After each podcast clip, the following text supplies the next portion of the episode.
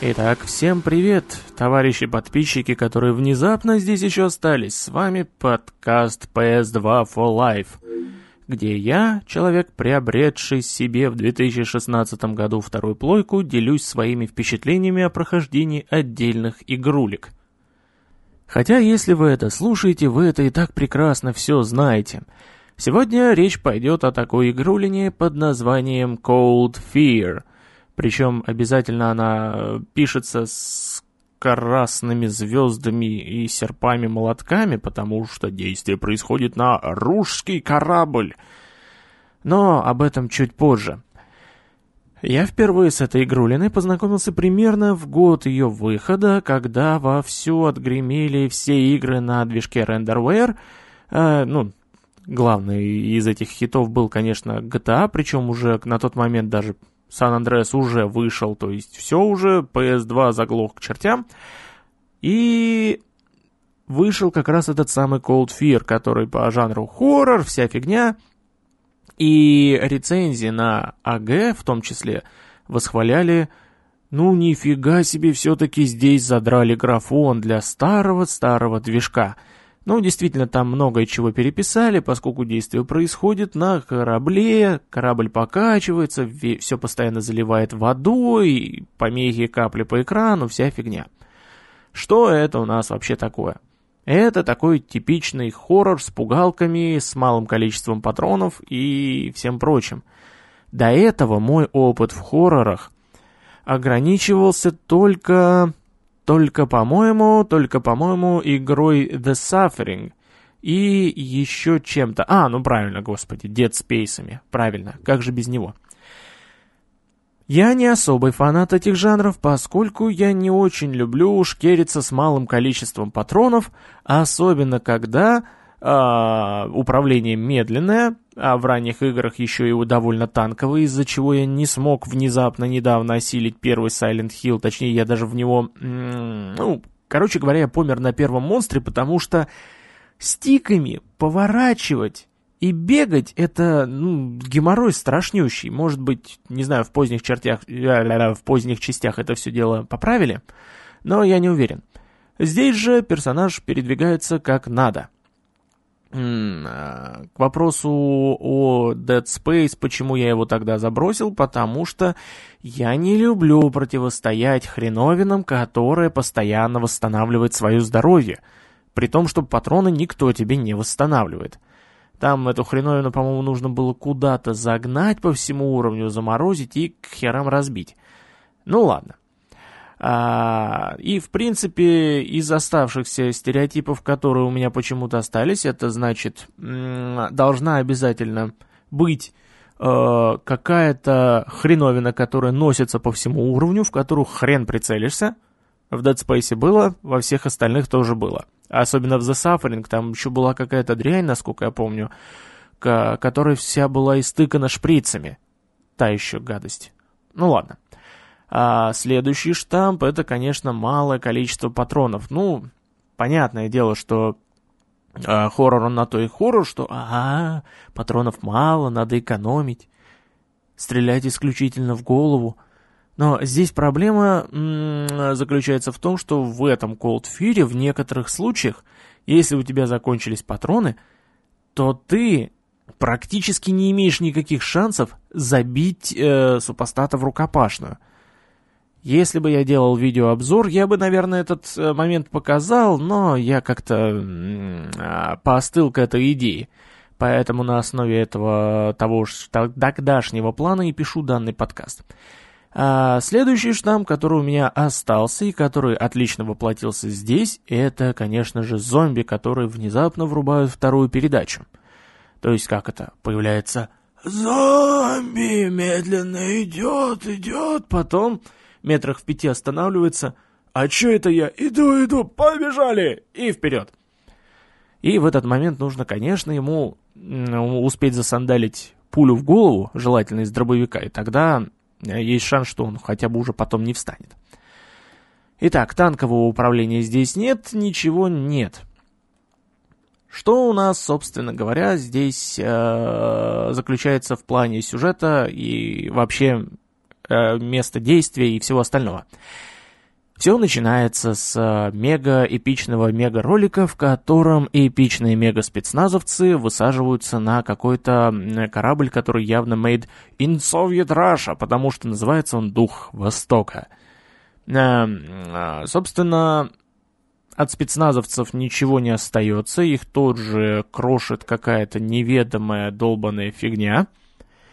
И потом в результате спецназовец, который, как положено всем чувакам, которые координируют все издалека, решает, а надо бы, наверное, попробовать на этот корабль послать кого-нибудь еще, кто есть рядом. Спецназовцев же покрошили? Покрошили. Поэтому давайте обратимся к береговой охране. Береговая охрана ловит сигнал, высаживается на корабль, и вот здесь где-то мы знакомимся с нашим главным героем, который получает главную задачу — найти второго главного спеца. То есть спецназ... не спецназовца, а начальника их отдела, начальника их корабля.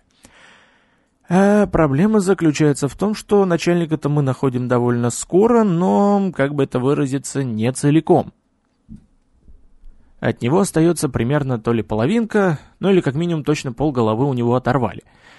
Потом мы бегаем туда, сюда, обратно. Никому при этом неприятно. А, а поскольку корабль не очень большой, то все разнообразие заключается только в том, что мы в одни двери можем войти сейчас, а в другие можем войти только потом, обижав при этом половину другого корабля, э, другую половину корабля. А потом, значит, мы находим а, то ли капитана, то ли еще кого-то в этом духе. А он дает нам мега-копьемет, который временно дезориентирует всех э, зомбаков и прочий сброд. Собственно, дальше начинается следующая часть игры, когда нам открывается вторая половина корабля.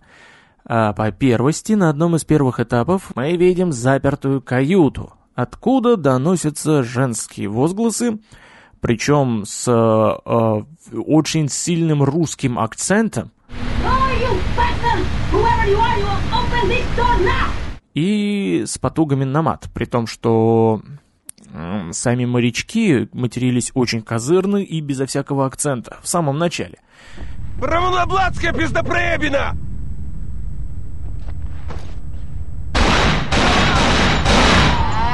Мы окруженные они повсюду! Они идут прямо на нас! Тихо! Они могут нас услышать! Помогите мне открыть эту дверь! Она закрыта на ключ, мы пропали! Эй!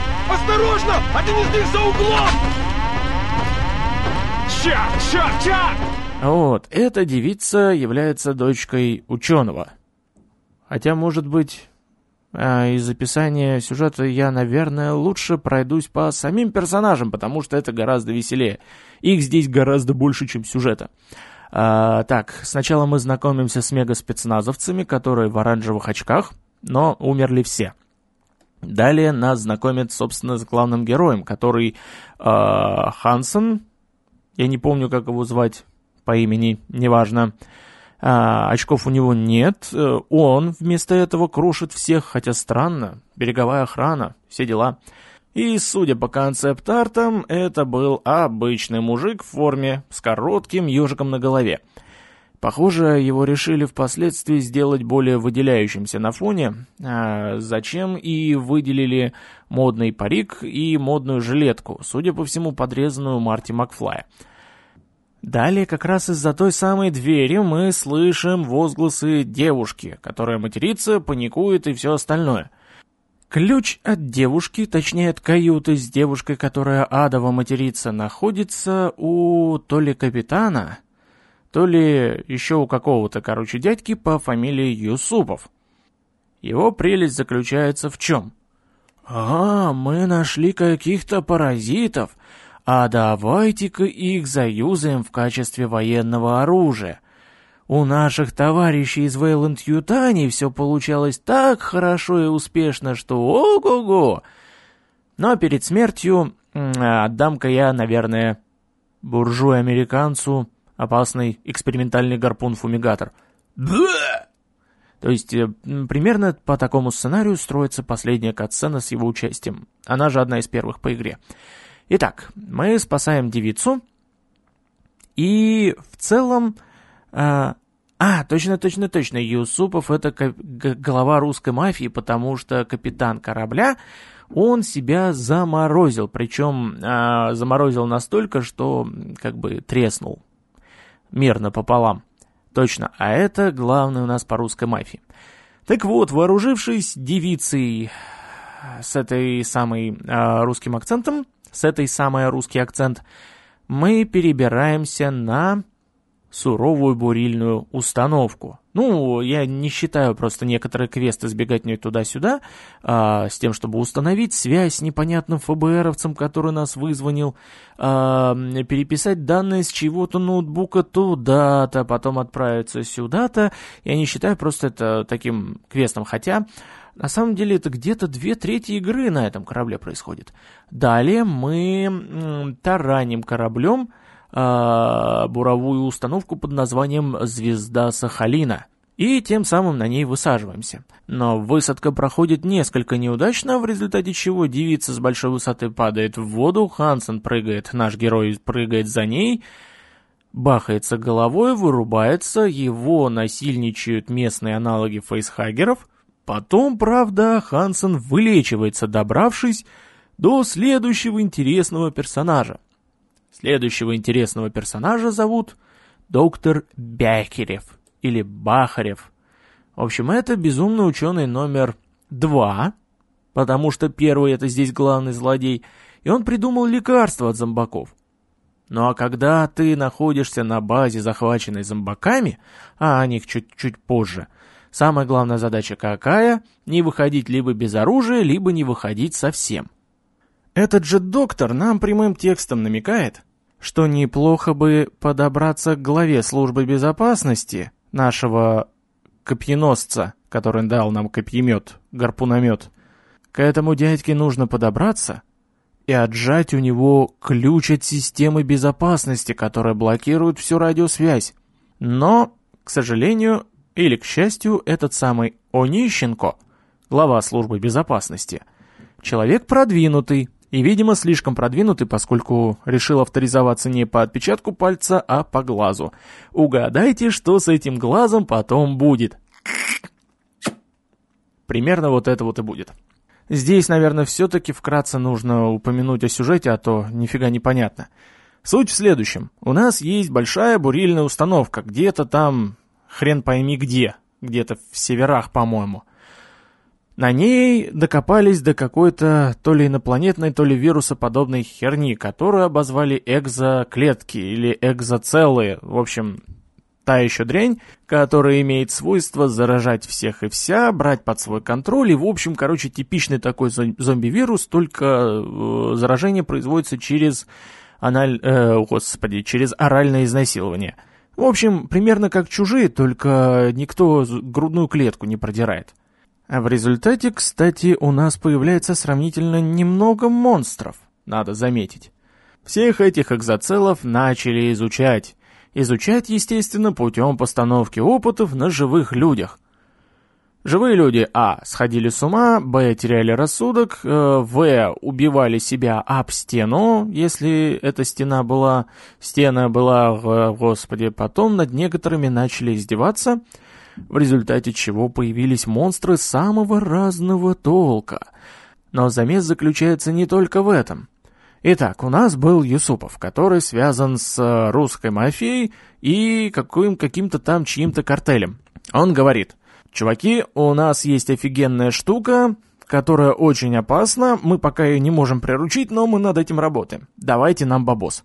«Хорошо, человек», — говорит картель, Сколько тебе надо? Нужно мне столько-то и столько-то времени на опыты.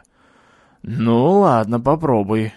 Но у меня кончились люди. Мы тебе пришлем новых людей, не волнуйся. Но Юсупов, русская мафия, у нас человек чисто менеджерского состава.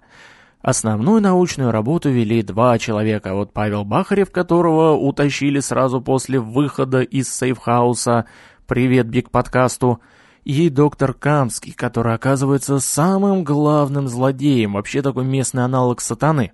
Суть в чем? Он ставит эксперименты, Какое-то время сочувствует, какое-то время старается отгородиться от всей этой работы, но через какое-то время, в принципе, соглашается. В конце концов, иногда кого-то получалось вылечить, иногда кого-то получалось вылечить без страданий и все такое. В конце концов, он сам превратился в такую очень страшную неведомую долбанную фигню, и когда мы высаживаемся на, собственно, а, буровой установке, именно он утаскивает дочку, потому что девица с русским акцентом это как раз его дочь и была. Он, значит, ее спасает, вытаскивает из воды и сам же ее какой-то дрянью заражает. А потом же он, собственно говоря, нам в самом конце и противостоит. Поэтому его нужно будет замочить со страшной силой. Итак, каков же наш зоопарк, согласно заветам всех возможных хорроров? Конечно же, это сначала простые мужики, которые стреляют, бегают и очень заковыристо матерятся в самом начале. У одного из них, коим оказывается начальник службы безопасности, мы выдираем глаз, чтобы потом его вставить, авторизоваться и порушить нахрен всю систему безопасности. Следом идут зомбаки, которые обычные, обычные зомби. И, конечно же, зомби косплеящие явно Кратоса, поскольку они все белые, и с большущими такими тесаками. Самое интересное для меня заключается в следующем. Ты можешь ходить, изучать локацию долго-долго и упорно. Но стоит тебе пересечь конкретную точку в конкретный момент, очень долго висевший где-то там на перилах зомби выскакивает и начинает «Идти к тебе!» Так и представляю себе летучку среди зомбаков. «Товарищи, к нам пришел в гости симпатичный блондин, и с ним надо бы поиграть. Петрович, ты садишься и ждешь его на кухне в холодильнике. Михалыч и Семенович будут ждать в сортире. Тогда поганый американец точно обосрется. Вась, Вась, да-да-да, ты с опухшей рукой. Ты будешь ждать в зеленой колбе в центре лифта. Вылезешь только когда американец пойдет вон в ту дверь, не раньше. Понял? Ага. Собственно, к вопросу о Васе с опухшей рукой. Это какие-то непонятные аналоги грантов из Half-Life, только без пушек с шершнями. Смысл борьбы с ними заключается в том, что у них единственное уязвимое место — это та самая опухшая рука. То есть они сами здоровые, Одна ручонка у них вот такая, вот такая, а другая большая, прям дубина-дубина. Главная их атака заключается в том, что они просто тупо идут на таран.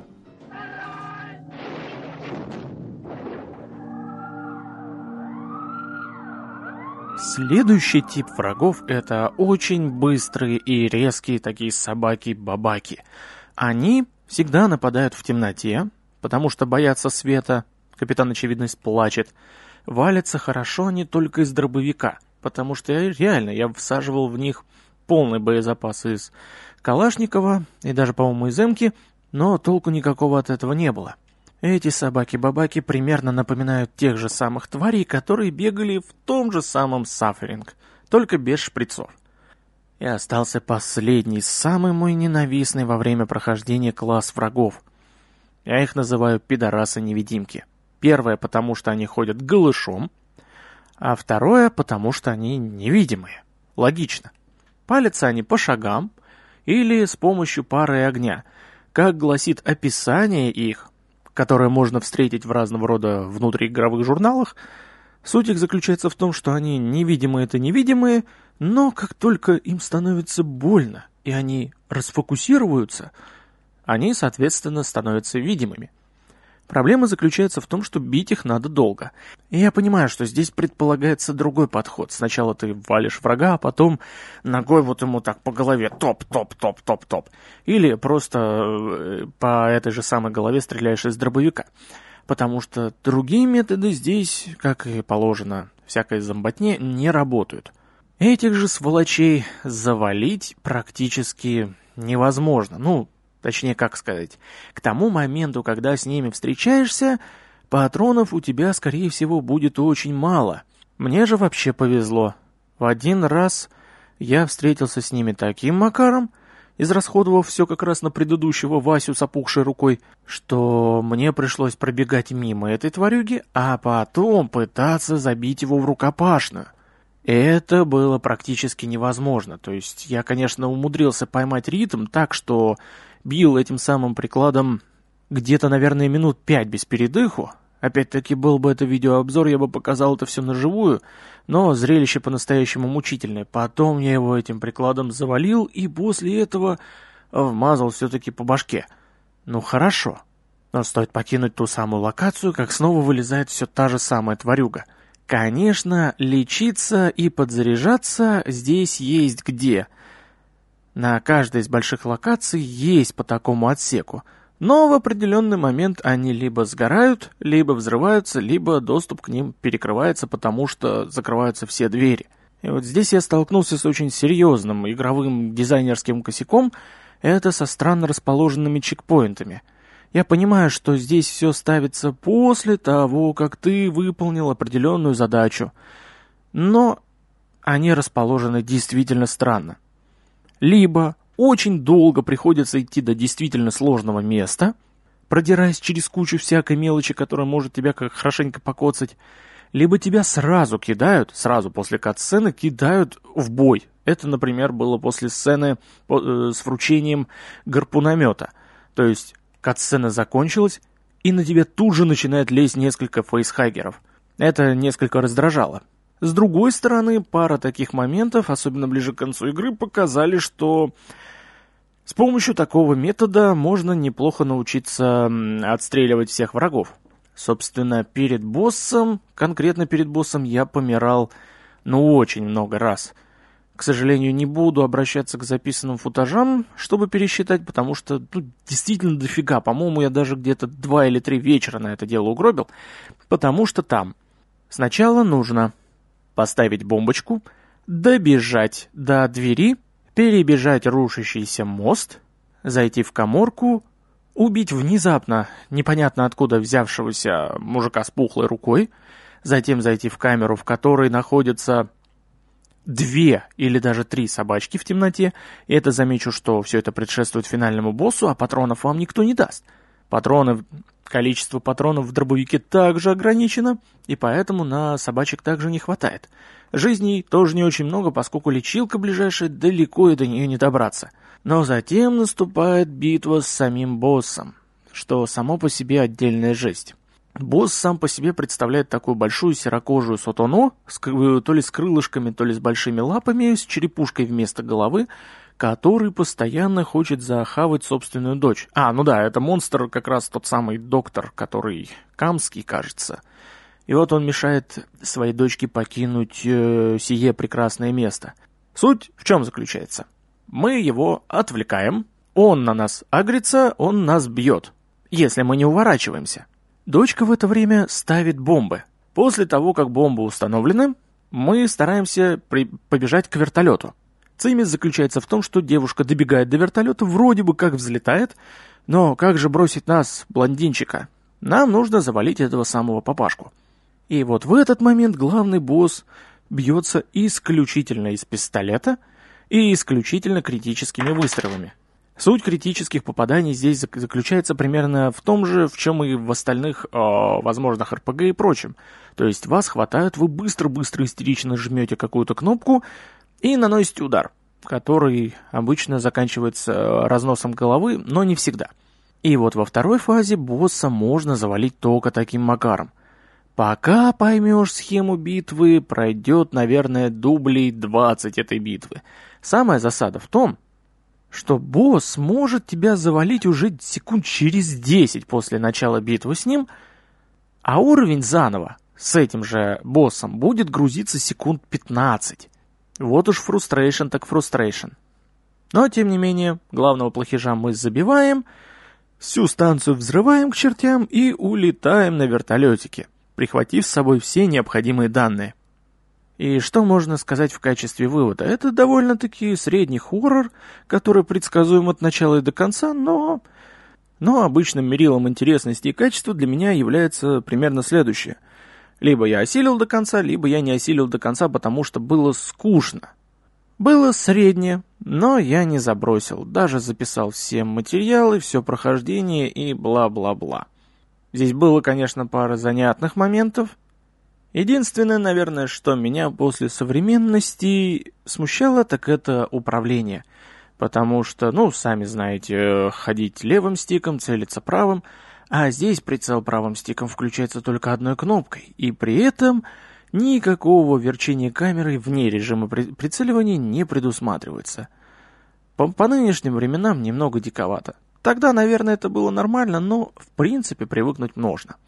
Что же касается графониума, графониум, ну, нормальный для второго PlayStation. В ПК-версии были серьезно подтянуты текстуры, но замечу, что и эффекты, и анимация смотрятся в этой игре очень даже пристойно. Музыка стандартная, локации стандартные, приемы и зомбаки стандартные, сюжет практически стандартный. Короче, норм. Вот и все. Это, конечно, не значит, что с момента прошлой записи я прошел только одну, только одну единственную игру. Нет, их было много, просто не попадалось ничего такого, чего хотелось бы так подробно разбирать. Единственное, что меня заинтересовало очень сильно, это Панишер. Тот самый, который Фрэнк Кастл, который черепушка на футболке. Заинтересовал меня не только тем, что он довольно интересный, как, э, интересен как экшен, а он, в принципе, является таким чуть более мультяшным Макс Пейном, сколько тем, что, во-первых, там есть шикарные пытки, это первое, то есть здесь даже та самая миссия с Тревором, она вспоминается, только здесь этого меньше, но чаще. И самое интересное, это довольно специфичная русская озвучка. Хрен ли ты тут делаешь, Касл? Пожалуйста. Я позволил им поймать меня, дубина. Зачем? Сегодня с кораблем прибудет краденая русская боеголовка. Я займусь ей. Зачем ты здесь? Решил в доках отлить. Игра локализована целиком и полностью, все переведено, все озвучено. При этом, я не знаю, то ли это косяк от бедности, то ли это кто-то специально так гениально придумал. Но в кои-то веке я слышу, чтобы герой, который каратель, который сама суровость, говорил не «Они убили мою семью, я должен отомстить». Нет, он говорит примерно следующим образом. Наркотики Ньюти попадают в город из доков, который контролирует русская мафия. Надо прекратить это безобразие в порту. И все остальные э, разговаривают примерно так же. То есть с такими немного гоповедническими интонациями. Весь клан Ньючи собирается на похороны Бобби. Отличное место, чтобы прижать их. Если все сложится удачно, я начну с Ма. Вот ее машина подъезжает. Скажи парням, что масти. Нам сейчас внести гроб, Бобби? Где твое воспитание? Подожди, пока дама не сядет. Они готовы. Вносите тело. Слышь, ублюдки, в этот раз постарайтесь не уронить. Блин, нет, маном яйца отрежет. Черт, тяжело-то как. Они в гроб кокаин засыпали, что ли? Да не хочешь, как хочешь. Мам ведь не очень сентиментальна. Заткнитесь, уроды. Никакого уважения. Я хочу видеть моего мальчика! Откройте! Ма, не нужно, там просто месиво. Ублюдок, я убью его, разорву его голыми руками! Успокойся, ма, нам всем сейчас тяжело. Заткнись, дерьмо! Я яйца тебе оторву и скормлю их собакам! Тони, Винни, сюда! Ма убита горем, проводите ее до особняка. Каратель! Ублюдок! Клянусь, я убью его! Да ладно тебе, ма, вернемся домой, устроим инквизицию в подвале, и тебе станет лучше. Ну и самое главное, конечно, я сейчас активно рублюсь в Tomb Raider. В первый, в самый, самый что ни на есть танковый. Как бы странно не было в это играть, играть в это по-прежнему интересно. Ну а на этом я все-таки более-менее сумбурно попрощаюсь с вами, дорогие товарищи подслужители и все остальные. Конечно, внезапно было вот э, выкладывать картинку с сообщением «Ну нахрен эти записи подкастов и все такое», а потом садиться и записывать. Ну, бывает. Накрыло. Всем пока.